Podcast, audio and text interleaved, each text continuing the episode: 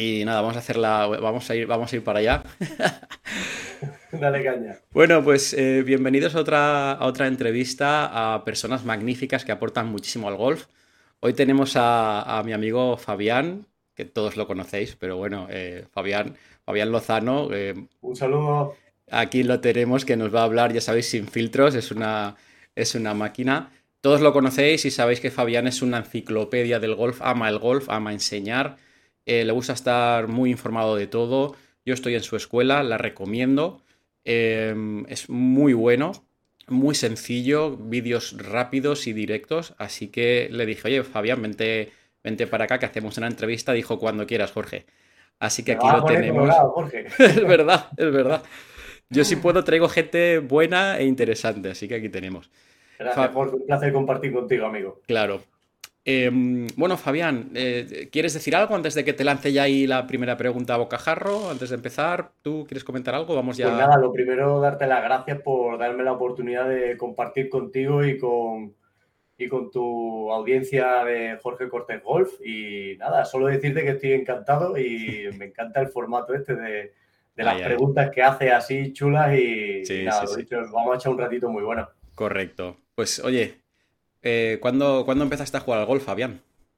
Pues mira, yo empecé a jugar al golf de casi de, pura, de pura casualidad. Empecé con 9, 10 años, gracias a mi padre porque descubrió, descubrió el golf y yo le veía salir con una bolsa con muchos palos, con mucha, mucha artimaña y tal. Y un día le dijo, oye papá, ¿eso qué es? Y me dice, esto es golf. Voy a ir a dar una bola y yo no le dije nada. Yo estaba en esos momentos con el tenis, el fútbol, lo típico de, lo típico de por aquí, ¿no? Sí. Eh, y en esa que yo le veía por las tardes que él se iba, ¿qué tal? Y un día le dije, oye papá, pues puedo ir contigo. Pues venga, vente. Él estaba esperando, pues eso, que yo diera el primer paso. Y ahí empezó esta historia, esta historia de, amor y cariño con, con este deporte. La primera que, la primera vez que tuvo un palo entre mis manos, dijo, wow, ¿esto qué es? Esta cosa tan, tan pequeñita, porque claro, estaba acostumbrado al gris de tenis más gordo, tal. Y claro, y veía a mi padre dándole unas bolas, tal. Y vamos, enseguida, enseguida fue, fue puro amor. Qué bueno. Fue puro amor. Qué bueno. Y, empezaste de pequeñito, 9, 10 años. Eh, lógicamente, pues bueno, estudiaste la carrera, todo esto. Y, y cuando decides que quieres dedicarte a la, a la enseñanza de, golf? ¿O cuando decides que dices, oye, mira, yo sé que tú has estudiado una carrera, que te fuiste fuera, que ya hemos hablado más de una vez, eh, si quieres lo puedes ahora contar, pero ¿en qué punto tú decides, oye, que, que ahí me gusta enseñar a jugar al golf? Pues mira, el, punto, el, punto fue este. Bueno, yo estudié mi carrera, eh, llegó una catarsis en mi vida que dije, oye, esta carrera no es lo que quiero hacer el resto de mi vida y, y por eso tuve un tiempo para dedicarme a, pensar el qué quiero hacer con mi vida el resto de lo que me queda, ¿no? Y me di cuenta en ese, en ese año donde quería ver mi transformación que casi siempre quería ir a pegar bolas al campo de práctica, a jugar mi partida de golf y ahí se me encendió la, la primera bombilla. Oye, quiero hacer algo relacionado con el golf. Pero yo no tenía ni idea en ese momento, allá por el año 2000, principio de 2013 tal, yo no, yo no sabía qué quería hacer con el golf. Hubiera sido director de golf, hubiera sido greenkeeper, hubiera estado en una tienda de golf, pero sabía que era algo relacionado con el golf. Por aquello entonces tenía alrededor de handicap, handicap 5 por ahí, y un día, eh, pegando, pegando bolas en, un campo de golf de aquí del sur, en Santa Clara Golf, eh, se me acercó un, un, amigo jubilado, que ya, fíjate, ya el hombre murió, le guardo mucho cariño. Se llamaba Juan y se acercó y me dijo, oye Fabián, ¿me puedes dar algún consejillo para pegar la bola, que se me va la bola muy, muy para arriba y se me va a la derecha y tal? ¿Me puedes dar un consejillo? Y yo, fíjate, por aquello entonces yo no era, yo no era profesor, yo no sabía enseñar gol, pero me encontré tan a gusto dándole esos pequeños consejillos sobre lo que yo hacía a, a mi amigo Juan, que en ese momento se me encendió la bombilla. Dije, yo lo que quiero ser entrenador de golf. Esto a mí me encanta, me siento tan feliz entrenando que, desde ahí ya puse toda la maquinaria en marcha hasta, bueno, pues hasta hoy. O sea, puro hacer de la vida. Si a lo mejor Juan hubiera llegado en ese momento, hubiera seguido dando bola y a lo mejor hubiera sido greenkeeper, vete tú a saber. Hostia, qué Pero bueno. gracias a Dios llegó Juan y en ese momento me encendió, me encendió la bombilla de ser entrenador de golf. Qué bonito. Sí, tío. una experiencia. Bueno, entonces tú ahí en, ese, en esa catarsis de tu vida, en, esa, en, esa, en ese momento de, que dices, oye, eh, voy uniendo los puntos y al final hay una señal que te dice, quiero hacer esto. Tú eres un jugador que juega bien, pero no tienes la formación y, y, tú dices, vale, ahora yo quiero hacer esto, ¿qué haces? ¿Cómo? Eh, quiere decir, ¿Cómo llegas tú a ser el Fabián de ahora? ¿Dónde vas? Ya sé que tú tienes la formación de, de, Kelvin y tal, pero háblanos un poco de ese proceso, de tu, del método que utilizas en tu, en tu academia. ¿Cómo llegas pues hasta mira, ahí? Eh, pues mira, pues em, empiezo aquí con, pues aprendiendo de, aprendiendo de Kelvin Miyahira, de, de James Richard, aprendiendo también de, de cómo se mueve bien el cuerpo gracias a programación neuromotriz. Ya lo conocía a Pedro Vivar, a Josué Tarí, que son personas que se dedican a la preparación física, que no tienen nada que ver con el mundo del golf, pero igualmente tienen muy buena, muy buena información. Entonces yo me considero, pues eso, un continuo, un continuo alumno. Me encanta, me encanta aprender para al final conseguir aportarle al alumno lo, mejor que tengo yo, lo mejor que pueda. Y yo creo que parte de eso viene en adquirir el conocimiento y luego, eh, pues bueno, pues intentar eh, aplicar esa didáctica con, pues, con, al final con cierta maestría, ¿no? Por eso somos maestros, con cierta maestría y saber hasta dónde, hasta dónde retocar al alumno. La idea es que yo intento adaptarme al alumno a, ver cómo es su gol de forma natural y desde ahí optimizarlo, ¿no? desde ahí hacerlo más eficiente. Pero siempre parto de eso, parto de que de adaptarme un poquito adaptarme un poquito al alumno porque ya te digo, cada alumno es diferente, cada uno tiene un cuerpo, una, una medida, una flexibilidad, incluso, incluso te diría, cada alumno aprende unos días de forma diferente. Hay alumnos que aprenden, que aprenden días porque vienen más contentos y otros días no aprenden tanto porque están con 20.000 preocupaciones en la cabeza. Entonces, es un poco de todo. Entonces, al final uno tiene que aprender no solo de técnica de gol, sino de pues, o técnica de gol, de cómo implementarlo, de, de, ver el cuerpo humano y, bueno, pues sea que... la verdad es que disfruto mucho, disfruto mucho cuando, cuando veo que el alumno el alumno hace ese pequeño clic, supongo que a ti te pasará igual, ¿no? Hay días en los que el alumno hace clic contigo y, la información que le manda y de la forma en la que se le dice hace que, hace que el alumno lo adquiera y que, que en ese momento en ese momento lo lleva a cabo. Eso para mí es, increíble. Entonces, tú te formas con, con gente muy buena. Eh, y no solo de golf, sino como dices tú, pues eh, del cuerpo, ¿no? De, personas que no están relacionadas con el golf, pero que lógicamente a las personas, a tus, a tus alumnos o las personas que trabajan o que están contigo, les, van, les va a beneficiar toda esa información que tú tienes y, que te la llevas al golf al final. Eres una, eres una persona...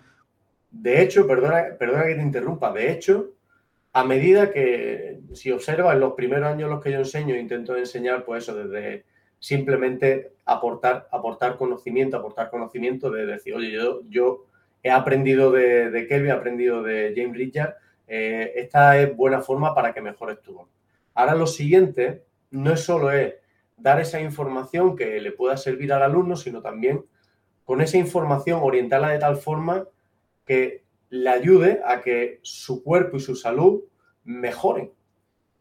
Y eso, eso lo he conseguido también gracias, por ejemplo, a, este, a esta, esta última etapa que está aprendiendo, pues, de, de gente que sabe cómo se mueve la columna, de gente como, que sabe cómo, qué es lo que se produce en el, cuerpo cuando se hacen ciertos movimientos que son más, más eficientes, de, pues eso, de aprovechar cómo es una pisada correcta, cómo cómo los pies deben funcionar. Entonces, orientar un poco no solo a que, a que el alumno mejore su golf, sino que aparte sea capaz de utilizar el alumno el golf como una herramienta para sentirse mejor y para que mejore su salud, porque tenemos unas condiciones que son maravillosas.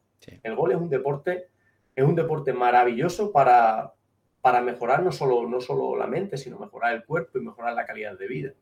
Así que en esa estamos, Jorge. Golf saludable, ¿no? Que es un poco así tu máxima. Saludable y eficiente, amigo. Exactamente, sí. De hecho, yo he conocido a personas, gracias a seguirte a ti por redes, pues eso, hablando de cómo pisas, eh, cómo los jugadores, el Goata, ¿no? Para no lesionarse, y, alguna vez hemos hablado también pues que algunos ejercicios que, se hacen en el gimnasio que parecen a priori que te pueden ayudar realmente eh, no ayudan tanto como creemos. Pero bueno, eso es un, melón muy gordo. Hay ejercicios que nos han dicho de, toda la vida que, son beneficiosos para darnos fuerza, para darnos tal, y sin embargo van eh, en el lado completamente antagonista de lo que es un movimiento anatómicamente eficiente y saludable.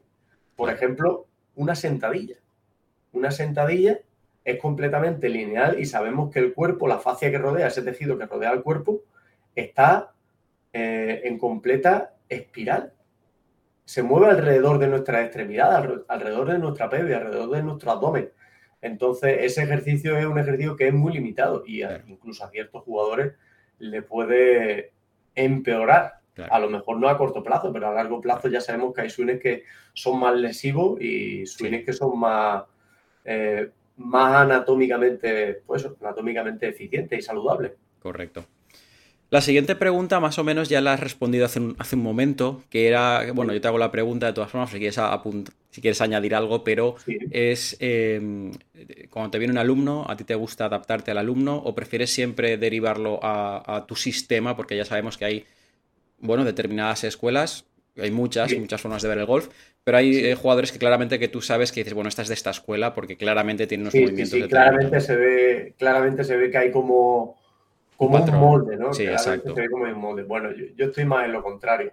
Eh, yo de primera me gusta siempre adaptarme al alumno porque no todo alumno tiene la, ya digo, no todo alumno tiene las mismas medidas, misma, misma elasticidad, no todo el mundo tiene el cuerpo de Tiger Woods o de John Ram. ¿Sabes?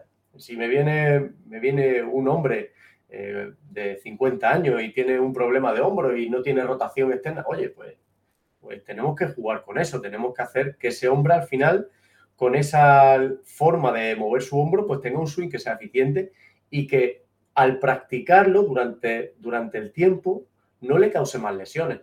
De eso se trata. O sea, yo, yo creo que la idea es que al final enseñemos golf y que ese gol le sirva para mucho tiempo. De nada me serviría a mí si me dice, oye Fabián, he jugado la mejor semana de gol de mi vida, pero luego me tiro dos semanas lesionado. Entonces a mí no me sirve. Yo intento llevar a la par que sea eficiente en el campo, que disfrute en el campo y que eso sea duradero en el tiempo, que no le provoque ningún problema. Claro, claro.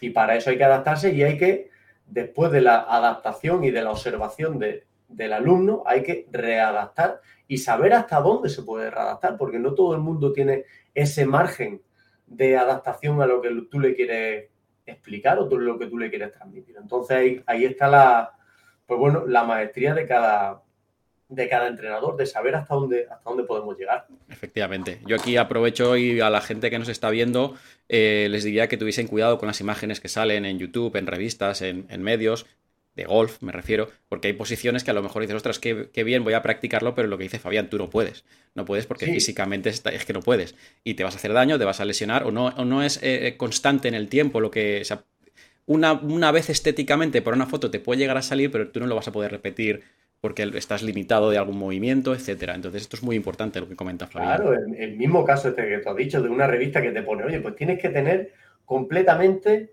a 90 grados en vertical el radio del cúbito, así con esta forma. Oye, ¿qué pasa si yo tengo, si yo tengo una rotura en el rotador, en el manguito rotador de aquí del hombro?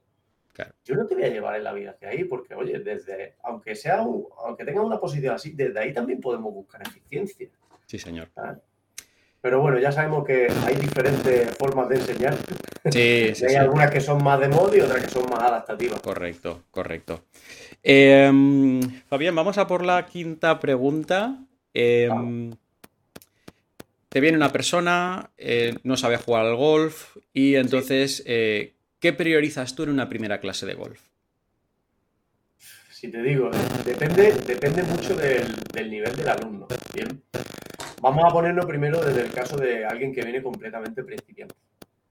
Si alguien me viene y es completamente principiante, no ha visto un palo de golf en su vida, y yo por primera vez le armo el grip y le pongo a dar bola, lo primero que quiero que esa clase le sea divertida. Eso es lo primero. Porque si esa clase no es divertida, ese golfista se nos va. Eso es lo primero. A más principiantes, mayor diversión simpleza, simplemente con darle pues unos fundamentos, unos fundamentos sencillitos, un buen grip, una postura que le sea, pues que le sea saludable. Nada de poner la cadera hacia, hacia detrás haciendo este arco, ¿no? Sino enseñarle una postura que sea tal, un buen grip. Y luego, un, que haga un movimiento que le permita tener un contacto medio decente con el césped, con la bola y tal, y que vea la bola volar. Con eso, si es un principiante, genial. Si es un jugador medio, pues sobre todo, yo siempre hago esta pregunta. Eh, ¿Qué esperas de esta clase? ¿Cómo te puedo ser de utilidad? Y ahí el alumno te da muchas pistas, te da muchas pistas de decir, oye, pues quiero que me corrija el slide. Bueno, pues tú ya sabes que esa persona, corrígele el slide. Esa persona con eso va a estar más que a gusto. Otra persona te dice, no, es que quiero mejorar eh, mi contacto y me duele la espalda cuando pego tal. Bueno, pues ya sabes que le tienes que dar un poquito de postura saludable. Le tienes que enseñar a que, a que el impacto también una, una serie de vibraciones hacia el codo y tal. Pues dependiendo. Si es un jugador más avanzado, por ejemplo, jugadores profesionales con los que trabajo, bueno, pues ahí igualmente les pregunto, oye, cuéntame, ¿cómo es tu golf ahora mismo? ¿Cómo estás pegándola a la bola? ¿Dónde crees que podemos ahorrarnos golpes? Pues aquí, aquí. Y desde ahí, pues trabajar en esa, hacia donde me, hacia donde me guía el alumno. O sea, no, no, no, no quiero caer en el error de ser el típico entrenador que, que dice, pues venga, llega, hoy vamos a trabajar esto. No, en absoluto. Al alumno, al alumno hay que preguntarle. El alumno en ese momento es, es tu jefe. El alumno te elige para, para mejorarle su gol y, y transmitirle. Entonces, lo mejor que se le puede hacer, desde mi punto de vista, es preguntarle, ¿qué esperas de la clase? ¿Cómo te puedo ser de utilidad? Y desde ahí, que te dé pistas. Y muchas veces alumnos que han venido eh, queriendo que le solucione el slice, al final se han venido con el slice solucionado y estando mucho más relajados simplemente porque le he quitado el calzado y le he puesto descalzo para que, para que sintieran el césped. Entonces, hay de todo, hay un poco. Hay de todo, de todo un poco, pero ya digo, en general eso, depende del alumno mucho. Claro, claro, sí. Te... yo, yo, creo que es buen punto el preguntarle, porque como decías hace un momentito, que mismamente un día tienes un día malo, un día bueno, la persona que va a verte a ti y ya cambia totalmente todo, claro. O sea, es importante, sí, saber lo que quiere. Imagínate que tú le llegas de, tú le llegas a amateur, tienes handicap handicap 15, 16, y le llega hasta... Y, lo primero que te dice el profesor, ah, pues venga, pégate una bola, ponte a calentar. Y sin preguntarte ni nada de calentar, te dice, ah, pues mira, esto lo estás haciendo mal, vamos a empezar por aquí. Coño, ya de primera te pega una torta en la boca. Esto lo estás haciendo mal. ¿Sabes? Claro. Ahí ya empieza la clase, la clase jodida. sí. Dices, joder, venga, la leche, hoy, día duro. Yo creo que es mucho mejor interesarse por el alumno. Oye, ¿qué espera de aquí? ¿En qué te puedo ayudar? Cuéntame un poquito. Claro, claro. Y ya vamos los dos, pues vamos los dos a la par. No, el, no el, el profesor que está aquí, yo te veo, ha hecho esto mal, venga, corrige. No, no, no. Estamos aquí los dos, los dos nos hablamos a la misma altura y, y nos enriquecemos los dos de, de la clase. Qué bueno. Sí, tío. Muy bueno. Así, como lo, así como lo percibo yo. yo. Y sí, al final creo que al final el alumno dice, oye, pues sí, tú le dices, oye, cuéntame, vamos a ver, cuéntame, háblame. Somos un matrimonio, ahora mismo somos un matrimonio. ¿Qué, problemas tenemos? Cuéntame un poco, efectivamente. Oye, Fabián, entiendo que por tus manos eh, han pasado, wow, muchos profesionales de mucho nivel. Eh, que claro, es, eso ya para mí yo siempre pongo el ejemplo que eso es casi como, como cuando estás en la Fórmula 1 y eres un ingeniero, que son una locura completamente. A ver, jugadores, jugadores de alto nivel. A ver, yo, yo en eso tendría un poquito más de. yo, soy, yo soy en ese aspecto muy humilde. El, el, mejor jugador que ha pasado por mis manos, creo que ha jugado alguna prueba del Challenge, ¿sabes? nada del PGA Tour ni nada del European Tour. Pero sí es cierto que, por ejemplo, colaborando con, colaborando con un entrenador, amigo mío, que está en Argentina, eh, digamos que le abrió un poquito la, la caja de Pandora con un jugador eh, Jorge Fernández Valdés, que está ahora mismo en el Conferri. Y le, estuve echando, le estuve echando un cable a desgranar un poquito qué movimiento de su swing, eh, digamos que no le hacían, no le hacían bien. Y desde ahí, pues nada, desde ahí, pues nada, lo mismo. Eh, abrir un poquito la caja de Pandora y desde ahí dejarle al compañero entrenador que siga trabajando. Básicamente su entrenador, Cristian, me contactó conmigo y me dice, oye Fabián, estoy con este chico que creo que anatómicamente creo que está bien, pero dame tu punto de vista, dame tu ojo clínico, a ver qué ves. Y yo le di un par de cositas que veía y desde ahí, pues, empezó a cambiar nada. Ya te digo, con jugadores de alto nivel, el cambio, el cambio son cositas muy pequeñas, no son cosas grandes, si no te puedes cargar la carrera de, un, jugador de esto. Porque ya Pero nada, yo, yo nada, yo he trabajado con gente con gente profesional y profesional a los que admiro y les quiero un montón y bueno, si Dios quiere, pues llegarán jugadores mejores, peores y sobre todo jugadores. Yo siempre pido esto. En el caso que me lleguen más jugadores profesionales, yo pido que me lleguen jugadores que, sean, que sean comprensivos, que les guste que le guste comprender el golf y sobre todo que no vengan que no vengan con pocas ganas de, trabajar.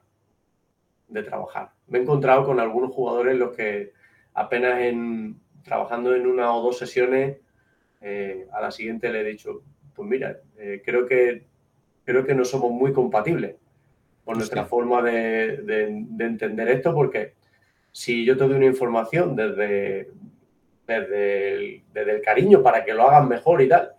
Y lo primero que veo es una, una postura así de altiva como, ¿eh?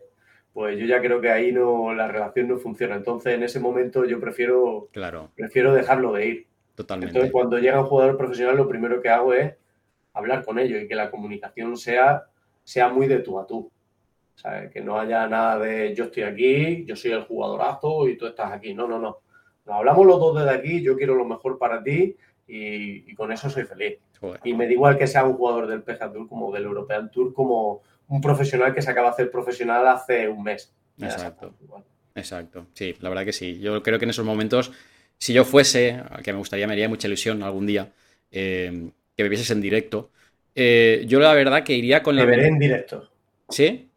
Me comprometo aquí, te veré en directo. Hostia, mira, lo que hemos sacado de la entrevista. Tengo, ya, tengo ya, aquí, tengo ya un grupito de, allí de amigos valencianos, así que cuente que voy a ir por Valencia. Venga, hecho. Pues aquí estaremos y lo, y lo grabaremos.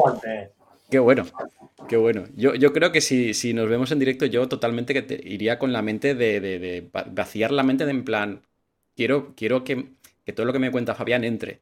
Luego yo ya haré el filtro, pero de entrada no, no quiero tener una barrera, ¿sabes? Quiero decir. Oye, yo haré lo mismo. Cuéntame. yo haré lo mismo, ¿sabes? Yo vengo aquí a aprender también. Claro, claro, no, es, que es la idea. Luego yo, yo, de hecho, de ti he aprendido muchísimo, de verdad, como profesional yo, ¿eh? Muchas gracias, Jorge. Yo también de ti, amigo. Eh, Fabián, eh, hablando de jugadores de alto, de cierto nivel, profesionales, handicaps bajos, que juegan circuitos, eh, ¿vale?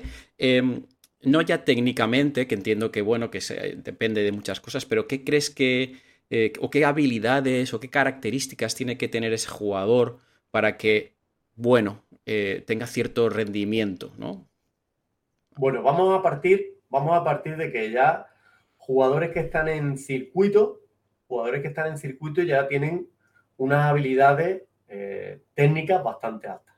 ¿Vale? Vamos a dejar esa, esa parte diciendo, oye, venga, tenemos ya el pack de eficiencia técnica lo tenemos cubierto. Bien. Nos vamos más a la parte, a la parte mental, a la parte de rendimiento a la hora de, competir.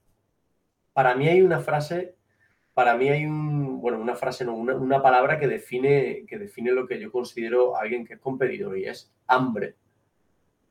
Y es hambre.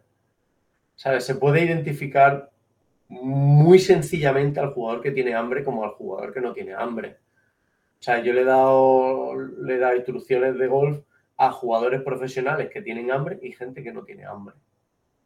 Gente que no tiene hambre, que tiene dinero para vivir su vida y, tienen sponsor y tienen tal y tienen y van a pasearse a los campos y tal y no tienen hambre y, tienen suinazos, ¿eh? Ojo.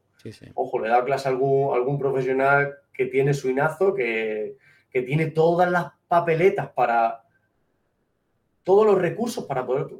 Tiene marca que le patrocina, tiene dinero para inscripciones, para hacer escuelas, eh, posibilidad de viajar, pero no tiene hambre. Entonces, con eso no puedo hacer nada.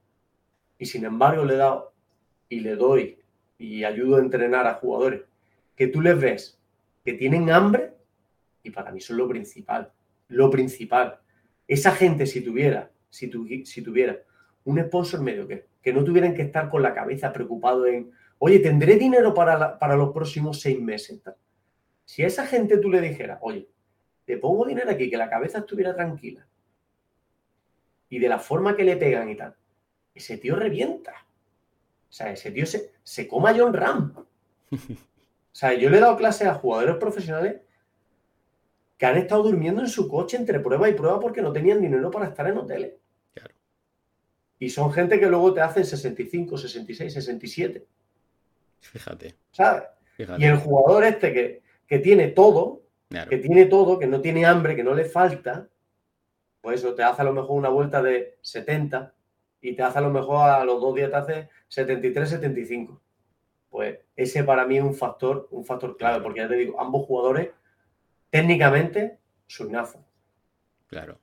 Eso... Pero el hambre yo lo considero fundamental. Sí. Fundamental. Ya vemos que hay jugadores que incluso que tú lo ves en el manual de la PGA que dice que la subida debe ir por aquí y. Y sabemos que esa subida no es perfecta y tienen hambre y compiten. Veas el caso de Jim Fury. Veas el caso de John Ram. A John Ram le dijeron que así no podía estar. Cuentan las malas lenguas que fue a la Blume y le dijeron que así no podía estar.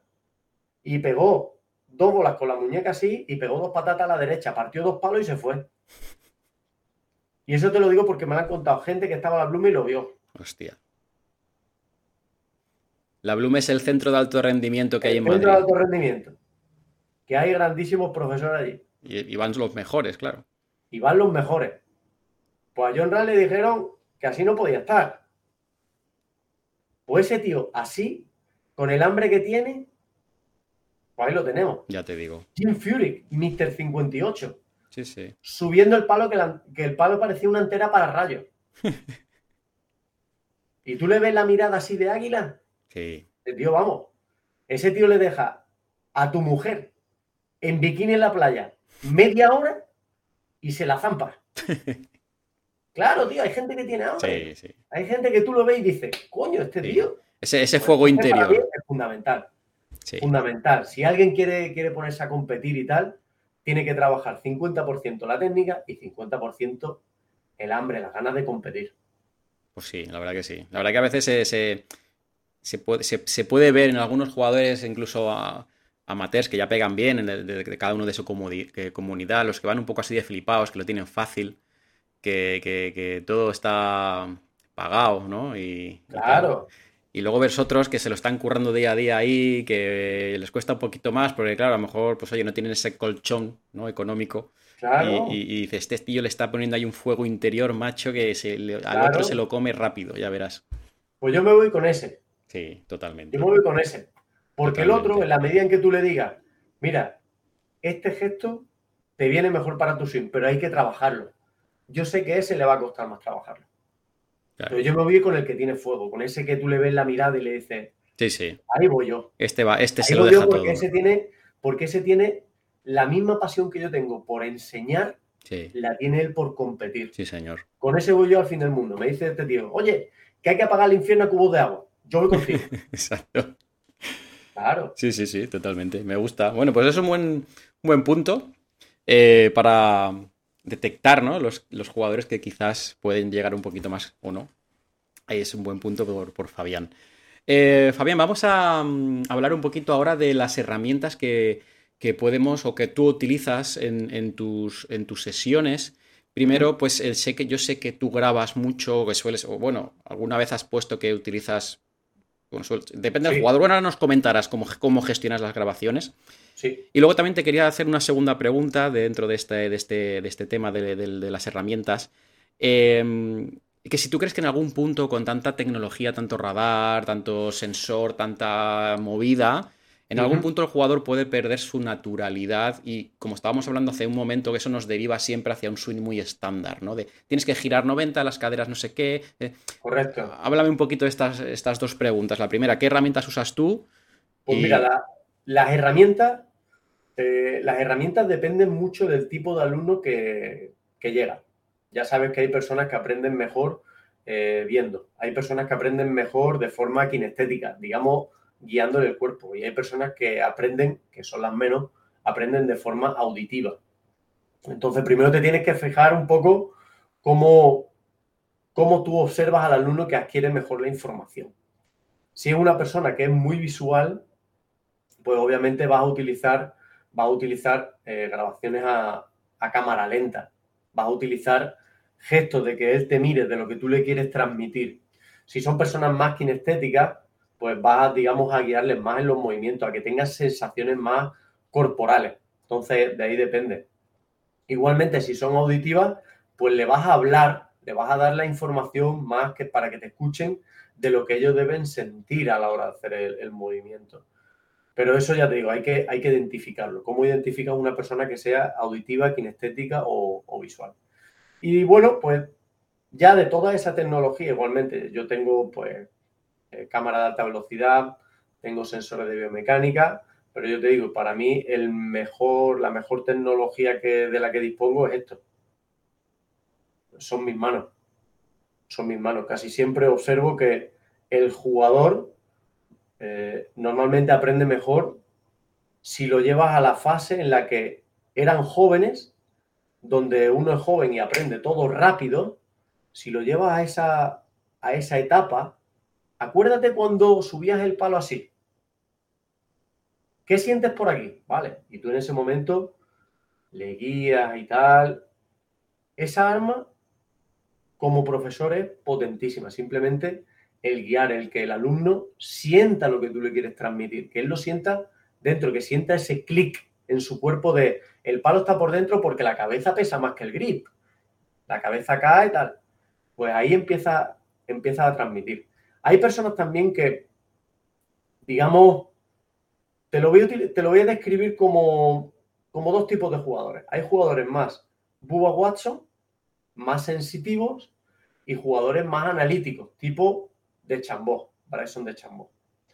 Entonces, según el tipo de alumno, ya sabes, si, si me viene alguien que es más tipo Bubba, que es por sensación y tal, si yo le grabo mucho,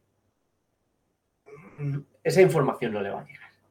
Si yo le pongo un radar y le cazo número y tal, nada. Por ahí no, por ahí no es la forma de ese, no es la forma de enseñar a ese alumno. Ahora, si te llega un jugador que es más analítico, que le gusta tal, pues en ciertas dosis puedes aplicar eso porque él se va a sentir a gusto, va a estar dentro de su va a estar dentro de su forma de aprender. Igualmente, ya siempre digo que todo tiene un límite. No podemos ni pasarnos de sensitivos ni pasarnos de analíticos.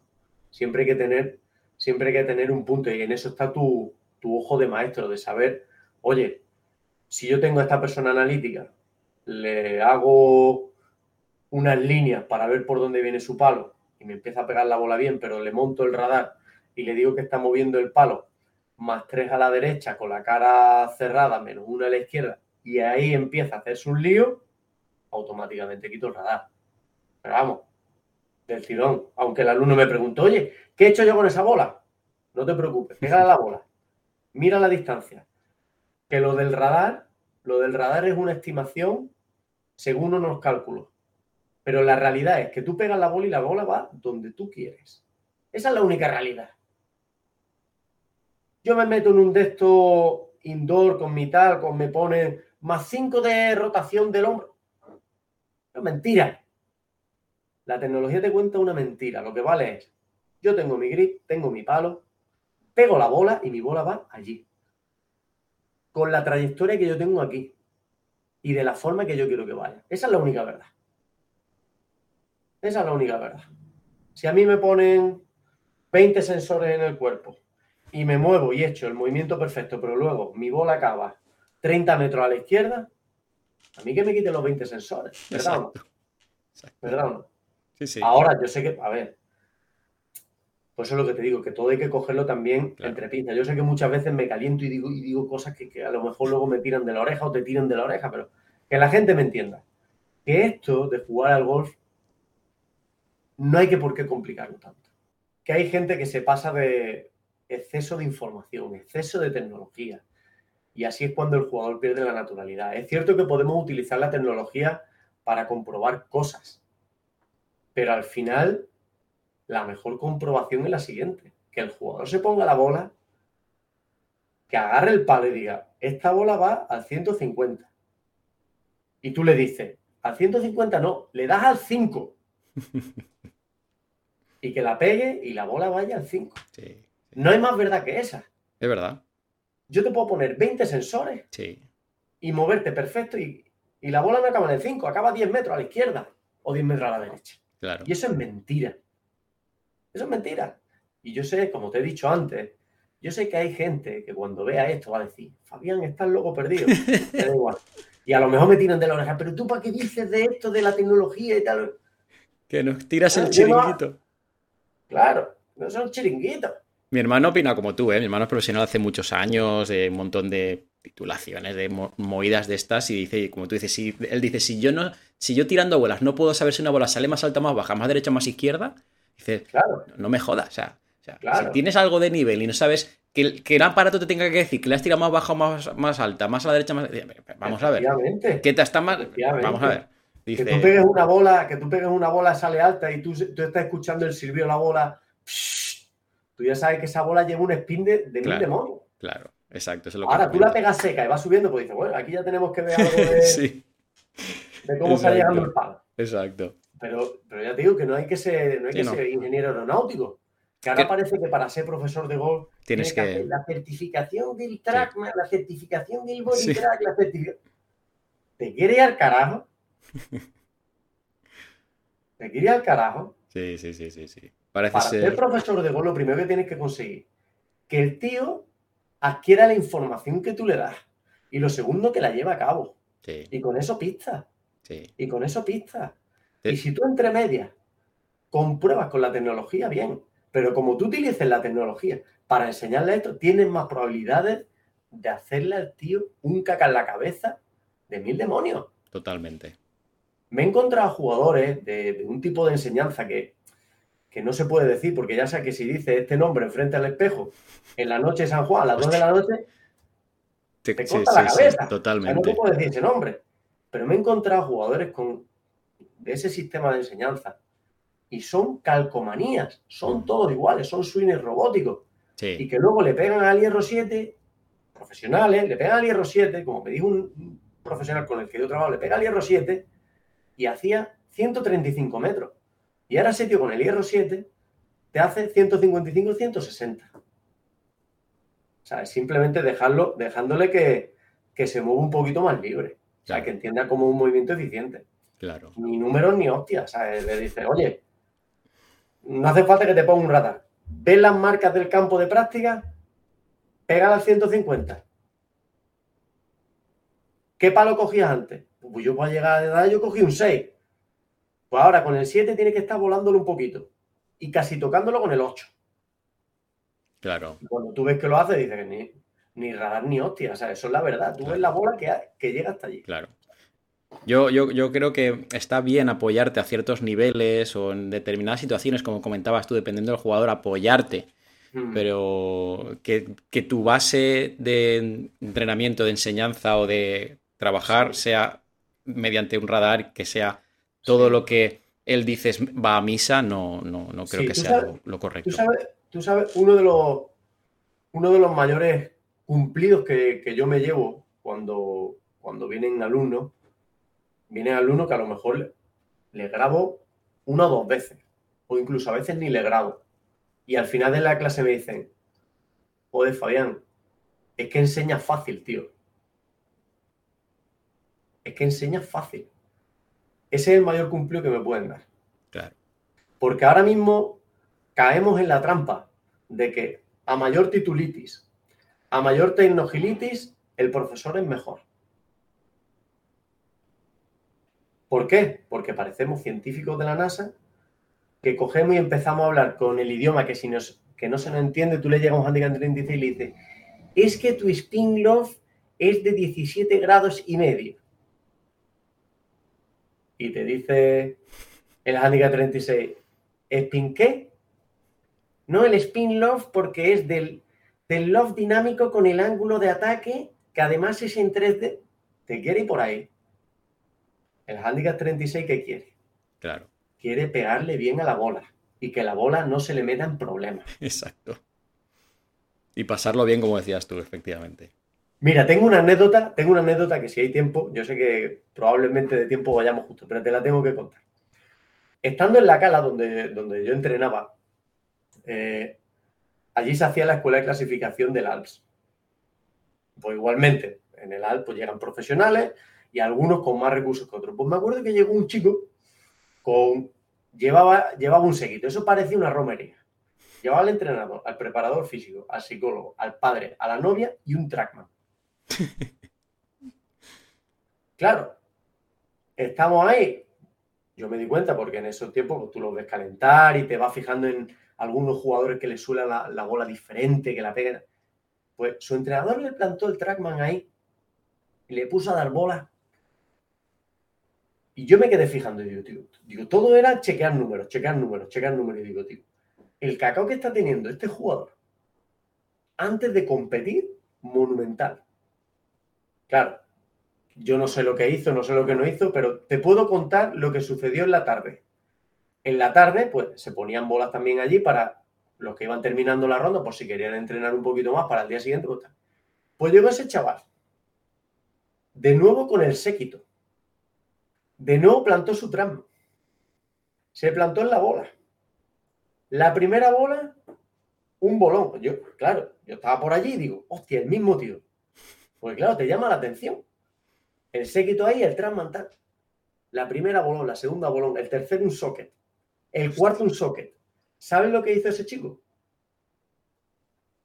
Cogió la cesta de bolas, tiró las bolas, las depositó ahí y se sentó en la esta y se puso las manos así. Hostia, qué duro. O sea, se puso las bolas así. Luego ya preguntando, me enteré que había hecho más ocho. Ostras. Más ocho en la primera ronda. O sea, es que ni la hueles. Tú puedes pensar que ese chico, chico francés, ese chico, noche de hotel. Para él, para la novia, para el padre, para el para el preparador físico para el entrenador. Madre mía. El tramo que te cuesta 25.000 pavos. ¿Tú sabes lo que.? ¿Tú sabes el dinero que había invertido allí para que hiciera lo más 8? Madre mía. Pero claro, yo no le puedo echar la culpa entera al jugador, aunque al final, aunque él al final sea el que, el que pega la bola. Al entrenador, ¿cómo se le ocurre plantarle un trackman a media hora de, de salir del T del 1? Buah. Yo como entrenador, ¿yo qué cogería? Pega bola, pégala allí al 100, pégala al 150, ábreme una bola, ciérrala. ¿Cómo te sientes? Pues me siento de puta madre, pues hoy te va a comer el campo. Y ese tío sale al campo como un cohete. Qué barbaridad. Pues fíjate lo que, fíjate lo que puede, lo que puede hacer. Ahora, Pero, ya te digo, esto es lo, que yo estoy diciendo, pues obviamente yo sé que no casa con el, con el discurso oficial de, pues, ni de la federación, ni de las marcas, ni de tal y cual. Pero ¿sabes qué? Que me da exactamente igual. no, tú eres un tío... Ya está. Exacto, eh, me parece sin filtros y aquí está tu, punto de vista. Sí, sí. Yo y, lo que...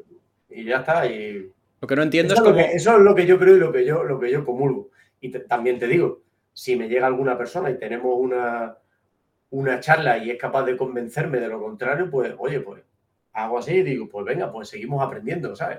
Pero hasta ahora, hasta ahora no ha llegado ningún entrenador que me haya dicho, no, Fabián, es que es más beneficioso ponerse el trackman a media hora antes del tiro del 1. Todavía no lo ha llegado, todavía no ha llegado. Claro. Yo lo que no entiendo, Fabián, es como hace 30 años la gente podía hacer pocas sin trackman, macho. Eso no... Correctamente, amigo. No, entiendo eso 100%, yo. 100%. y jugando palos que tenían menos tecnología. Exactamente. ahora mismo agarras un driver de esto, de antiguo, de pésimo, y es que eso tiene el punto dulce un alfiler. Eso, y en una bola barata. que te hacía 15 metros que las de ahora y tenía más efecto. Efectivamente, efectivamente. Impresionante. ahí hay, mucho, ahí hay muchas respuestas, amigos. Sí, sí, sí. Es que todo al final tiene su punto de negocio, su punto de. Claro, es que ahora, ahora parece, parece que, que ya no puede ser un buen profesor de go si no le pone una alfombra a un tío en los pies y le habla de fuerzas de, de exactamente, exactamente. Y claro, yo digo, joder, si ahora mismo parece esto que somos saltadores de altura más que golfistas, tío. Sí, sí, efectivamente. Y luego lo que dices tú, mucha información, pero no saben filtrarla al alumno. El primer día le están diciendo. Es como si yo, yo no sé jugar al tenis y me dice el, profesor de tenis, no, en la raqueta en ángulo de no sé qué, este brazo aquí, tú cuando vayas para adelante tienes que sentir que las fuerzas. No, porque el grip continental es mejor que el exacto, grip digo. a la hora de poner la muñeca en flexión. Vete al carajo. Sí, no sé pegarle a la raqueta, déjame algo fácil, coño. Dime, pasa la red, vale, voy a intentarlo. Correctamente. Em, Fabián, Cuéntame. Una, una, una fácil y directa. ¿Qué objetivo tienes como entrenador de golf? Pues mira, son varios, pero eh, seguir entrenando con ilusión. Seguir entrenando con ilusión.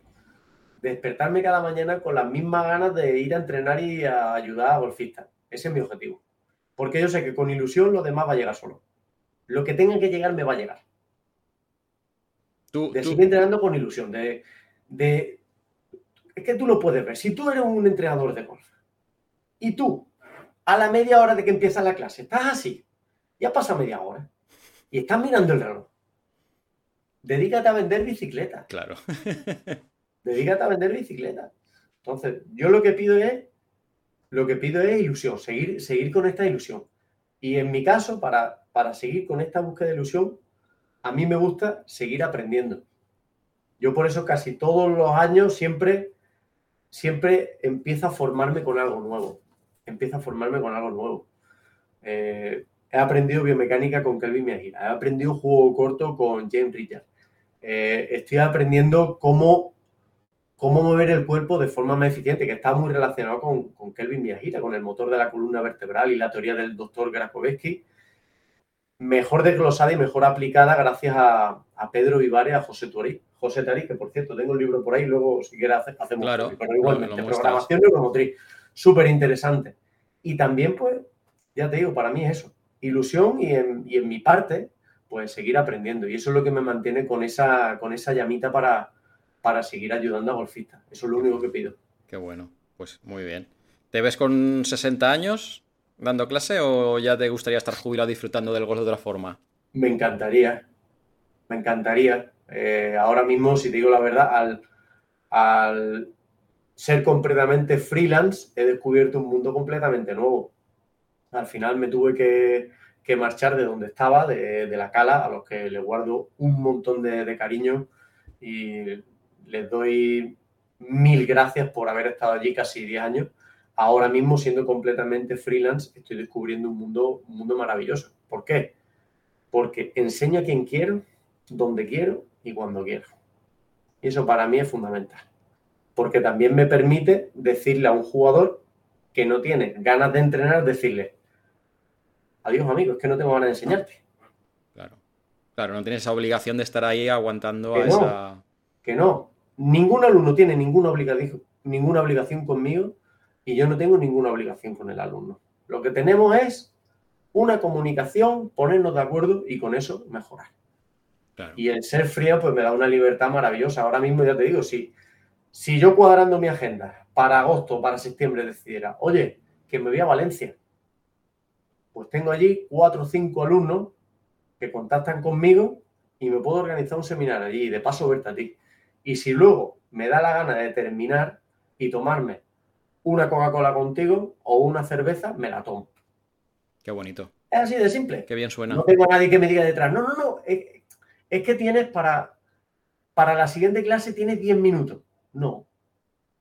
Me lo organizo yo con mis alumnos y yo me pongo de acuerdo. Y eso es lo que estoy consiguiendo ahora y es maravilloso. Qué bueno. Pues oye, felicidades, enhorabuena, qué bien. Gracias, amigo. Me alegro, me alegro mucho. Sí, sí, por favor, ya hemos dicho que tenemos que vernos en persona. Oye, eh, Fabián, es que contigo hablar es complicado porque mm, te gusta demasiado el golf. Entonces, eh, te gusta demasiado el golf. Es que fue, ha sido como una historia de amor que acaba bien. Eso no puede ser, la vida real no es así. ¿Qué parte no te gusta del golf? ¿Qué parte no te gusta del golf? Hay luces, hay luces y sombras. Cuéntame alguna sombra. ¿Qué no te gusta del golf? ¿Qué cambiarías? ¿O qué es la parte que menos te gusta? O mira, Jorge, yo qué sé, dime algo que no te guste del golf. Pues mira, hay algo, hay una, hay una pequeña parte del golf que es la que no me gusta y es la, la parte de soberbia. El golf, en el golf siempre he encontrado, no en todo el mundo, porque hay personas que son maravillosas con las que tú, ya digo, hay personas que, que aunque sean handicaps 15, les pagaría yo simplemente por escucharlo y por pasar un rato con ellos, escuchando la evidencia que tienen en un campo de gol y de, y de, aprender de ellos. Pero sin embargo también te encuentras el otro tipo de personas que son soberbias, que son altivas y que se creen que son los reyes del universo por darle una pelotita de golf. Nada. Aquí hay una verdad que aprovecho para, si queréis, si queréis investigar un poquito, investigar sobre estoicismo. El estoicismo es una filosofía maravillosa de la que yo he aprendido mucho y continúo aprendiendo. Y hay una de las hay uno de los principales fundamentos del estoicismo que te, que te dice memento mori. Y es recuerda que vas a morir. Y aquel que le da la pelotita y que se crea el rey del mambo, ese tío va en calpico como tú y como yo. Y de aquí no se salva ni el apuntado. Entonces, si eres un tío altivo y te pudieran morir mañana, te haría esa pregunta. ¿Serías de esa forma? ¿Le hablarías hacia un handicap 36? ¿O te pondría a vacilar de los mejores palos que tienes? Esa es la parte que no me gusta de una pequeña parte del golf. Ya. Tiene, tiene, tiene toda la lógica, claro. Sí. Bueno, siempre habrá gente de este tipo, ¿no? Como dices hay gente maravillosa que pagarías por jugar y, capullos que, que, bueno, pues es... Habrá de todo. Yo, yo nunca he podido con ese, con ese tipo de, personas que dicen, joder, mira, no, tío, no. ¿Qué hay, dices? Hay algunos que les cuesta hasta, hasta decir hola o adiós, macho, dices, es increíble.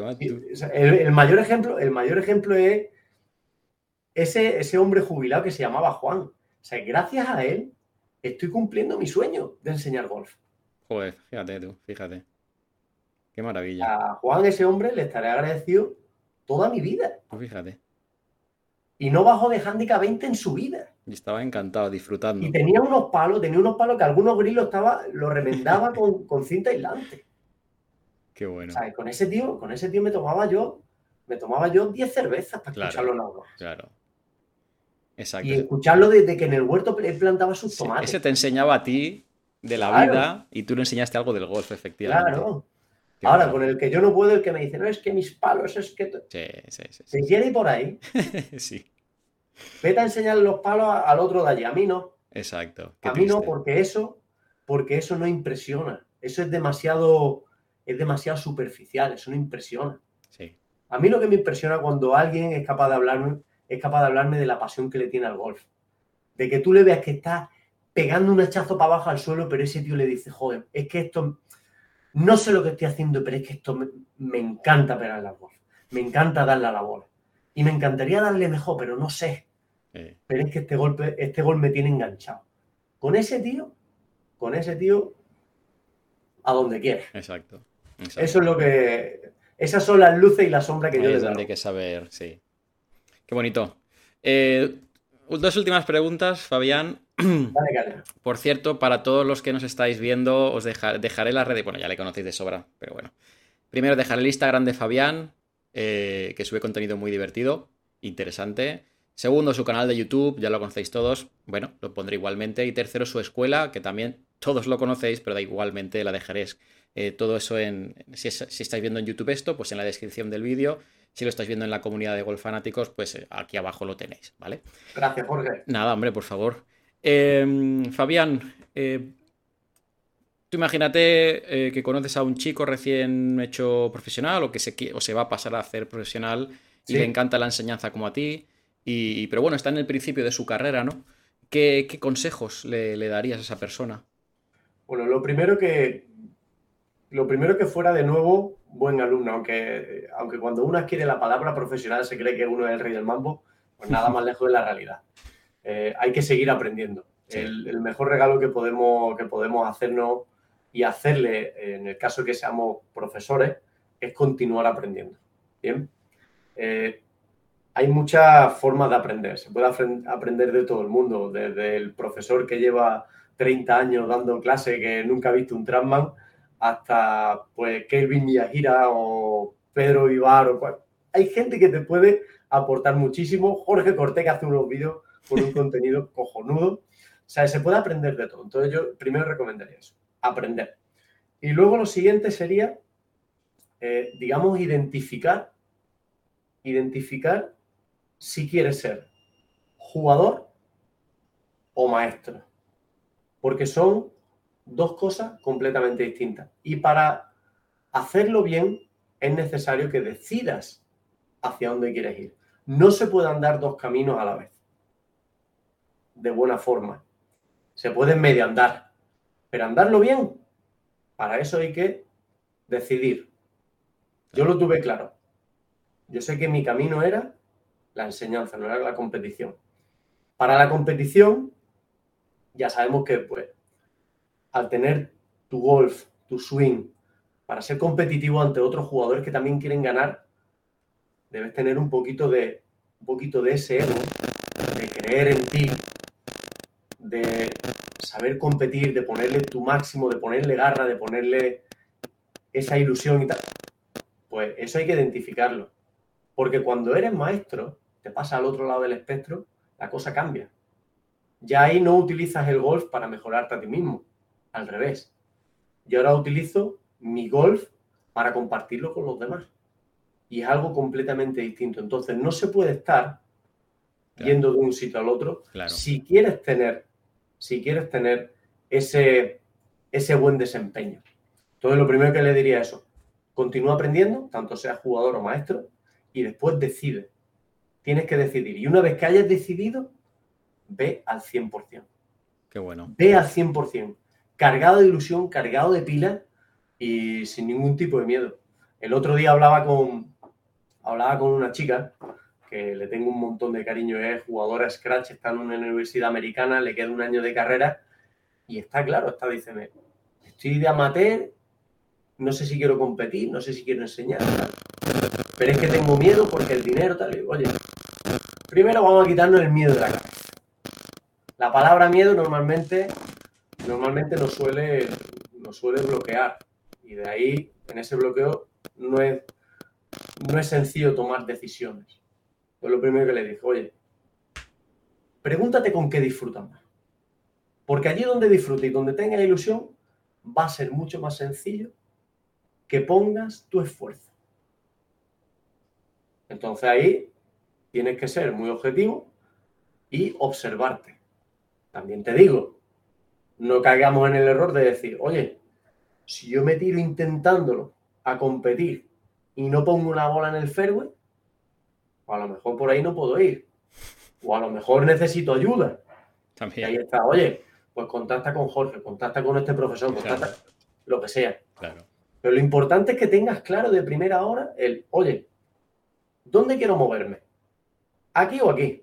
Porque en los dos lados no. Yo, en los dos lados es muy difícil. Tienes, qué buen punto. El hacerte preguntas y yo, y Fabián también lo sabe, competir es muy duro.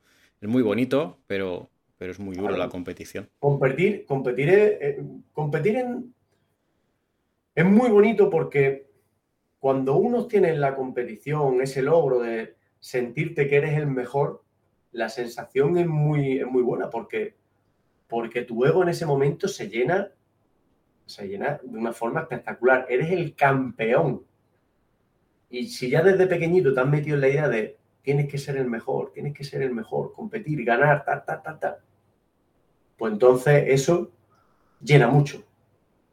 También está la otra parte. En mi caso, yo tengo no de ser el campeón. Yo comparto mucha alegría cuando veo al de al lado que le va muy bien. Esa alegría es diferente. Esa alegría no, esa alegría no es de mi ego.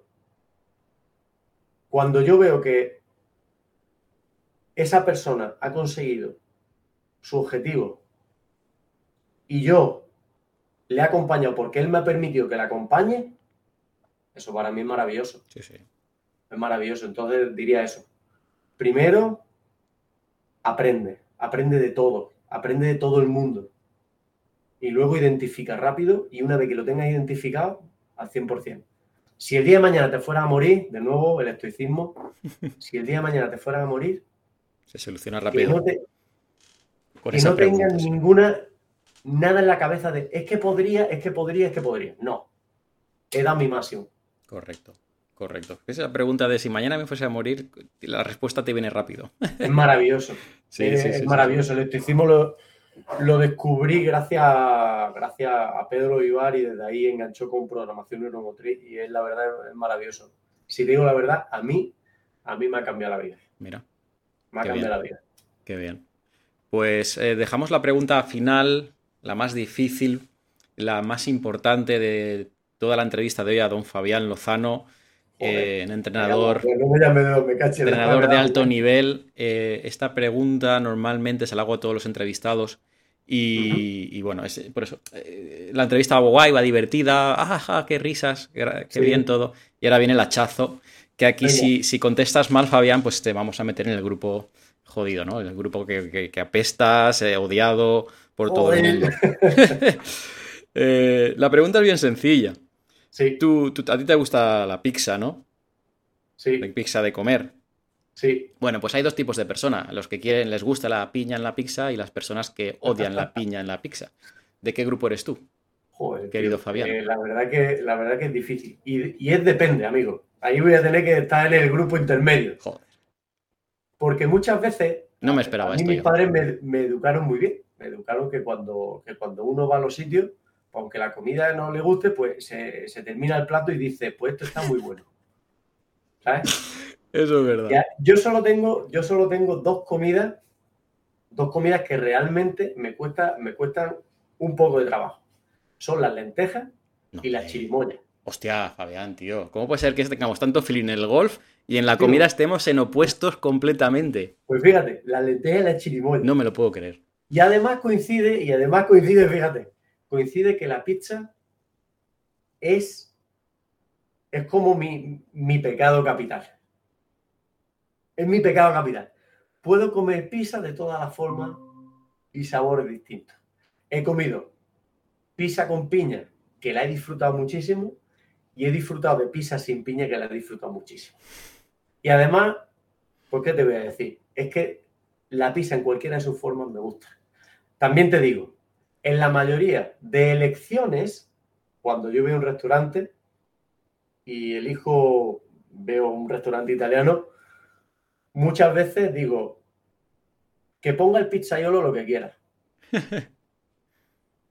y que me sorprendan. Digo, a ver. Y otras veces también, como tengo cierta afición al picante, me gusta mucho la salsa picante, pues pido a lo mejor pues una, una pizza picante. Pero ya te digo, el, espectro de, pizza es muy variado. O sea, lo de la piña no es ni un sí, sí, sí, ni es un no, no, no. Diría depende. Vamos a tener que crear un nuevo grupo macho. Tú sabes, al estilo, al estilo gallego. Y ojo que a los amigos gallegos os tengo, os tengo un cariño tremendo, porque he hecho el Camino de Santiago unas pocas de veces y es una tierra maravillosa. De hecho, allí hice mi despedida soltero. Ah, mira. Porque tú, porque tú eh, de nacido dónde, Fabián? ¿De dónde has nacido tú? Nacido en, provincia de Málaga, en Marbella, en el 82. Ah. Bueno, estás un viajecito ahí, ¿eh? Ahí... Sí, sí. Pegó un viajito, bueno, magnífico. Qué bueno. Oye, ¿tú, ¿tú, en qué grupo estás? No, no, yo pizza sin piña siempre. sin piña siempre. No sé, la piña como postre dices, bueno, tira que te va, asada, qué guarrería es esa, ¿no? Pero. Pues mira, tío, la pizza más rara que me comí, me la comí en un restaurante aquí en Fuengirola. El restaurante se llama Limoncello, una pizzería. Vamos a hacer público, por si alguien quiere. Sí, dale, dale. Y te digo, posiblemente de las mejores masas de pizza que he comido. Qué importante eso. El queso buenísimo, pero luego hubo un ingrediente que me, que me sacó de mis casillas, me dejó como, Sí. Como tal. Claro, yo le dije, póngame la que quiera el pizzaiolo. Y el pizzaiolo hizo honor al nombre del restaurante Limonchelo y le puso corteza de limón. Hostia, qué cosa más rara, tío. Corteza de limón. Y es curioso porque el limón en cierto momento da un sabor dulce y ácido. Curioso. Eh, si pudiera ponerle un número a la pizza, le daría un seis y medio. O sea, repetirías. Eh, no lo sabes. No la elegiría, pero si pudiera, si dijera, oye, ponme una gatiquera que, que tú quieras, que vengo con mucha hambre. Hostia. Si me la pusiera de nuevo, me la zamparía, vamos, encantado. Pero entiendo que eran. Que era la, piel confitada, ¿no? Del, limón. Exactamente. Ah, curioso, curioso el tema, tú. Increíble, ya. Es que, es que de las pizzas que hay, vamos, Estuve en Nápoles hace, hace un par de semanas. Oh, qué bueno. Y. increíble, increíble. Yo he llegado a Todo sea, gracias, gracias. Póngame usted la pizza que usted quiera. Normal. igual. Qué bueno, qué bueno. Joder, qué bien. Oye, pues fantástico. Haremos el grupo, tercer grupo, chicos, chicas, ya habéis visto. Gracias a Fabián. El grupo de, bueno, pues oye, ahí está. Pues estamos ahí, en, tierra de nadie. Efectivamente, estamos yo Le llamo, yo le llamo el grupo de los disfrutores, ¿no? Disfrutamos de lo que la vida nos regale. Exacto, dice, la pega al tacón, pero está en calle, y dice, bueno, pues está ahí, déjalo claro, pues ahí. ahí, ahí delante. Qué grande. Bueno, pues eh, Fabián, eh, ha sido un placer ha sido divertido, hemos aprendido, hemos visto que eres una persona que lo tiene muy claro, sin filtros, como decías al principio. Tu forma de ver el golf, interesante, me gusta. Eh, creo que eres una referencia para muchas de las personas que te seguimos, profesionales y no profesionales, porque lo explicas sencillo.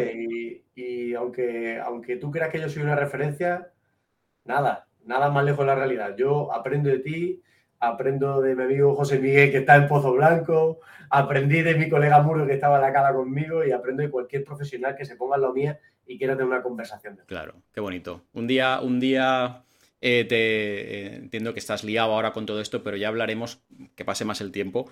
Y, te invitaré a una charla con más personas eh, que suelo hacer yo en mi comunidad, si te apetece, hablando de cualquier tema que te harán preguntas en directo, ahí no, y bueno, pues es un poco más eh, natural todo, ¿no? Pero Magnífico, amigo, me encantaría formar parte de eso. Muy bien. Oye, pues Fabián, eh, yo me despido aquí. Comenta lo que te apetezca. Os recuerdo que os dejaré toda la información que ya la estaréis viendo ahí abajo de este, de este buen hombre, de este buen señor. Y por mi parte, nada más agradecerte y adelante, Fabián. Pues nada, eh, nada, muchísimas gracias, Jorge, sobre todo por esto, por este ratito, estas preguntas que son preguntas muy buenas que me han hecho ver cosas que tenía ahí olvidadas.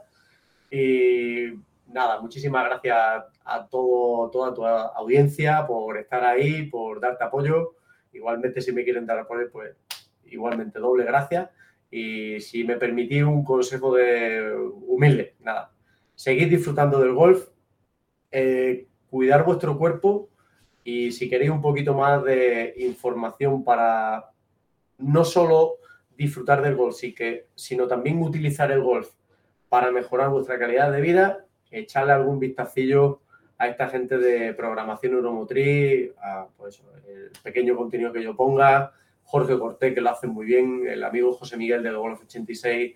Estamos haciendo ahí una, comunidad de, profes de golf que a lo mejor no estamos tan de acuerdo con lo que es lo estándar que nos dicen por ahí del libro mágico de Petete de la PGA del golf, pero compartimos, compartimos contenido que, puede ayudar mucho y de hecho eh, está confirmado que ayuda porque así me lo dicen mis alumnos, tanto principiantes como, como profesionales y eso es lo principal, que disfrutéis, que cuidéis el cuerpo y de que utilicéis este golf, este maravilloso deporte, no solo para divertiros, sino también para mejorar vuestra vida. Así que nada, que os mando un fuerte abrazo y ya nos doy más la. Nos vemos, gracias, Un abrazo, amigo. Hasta pronto. Hasta luego. Chao.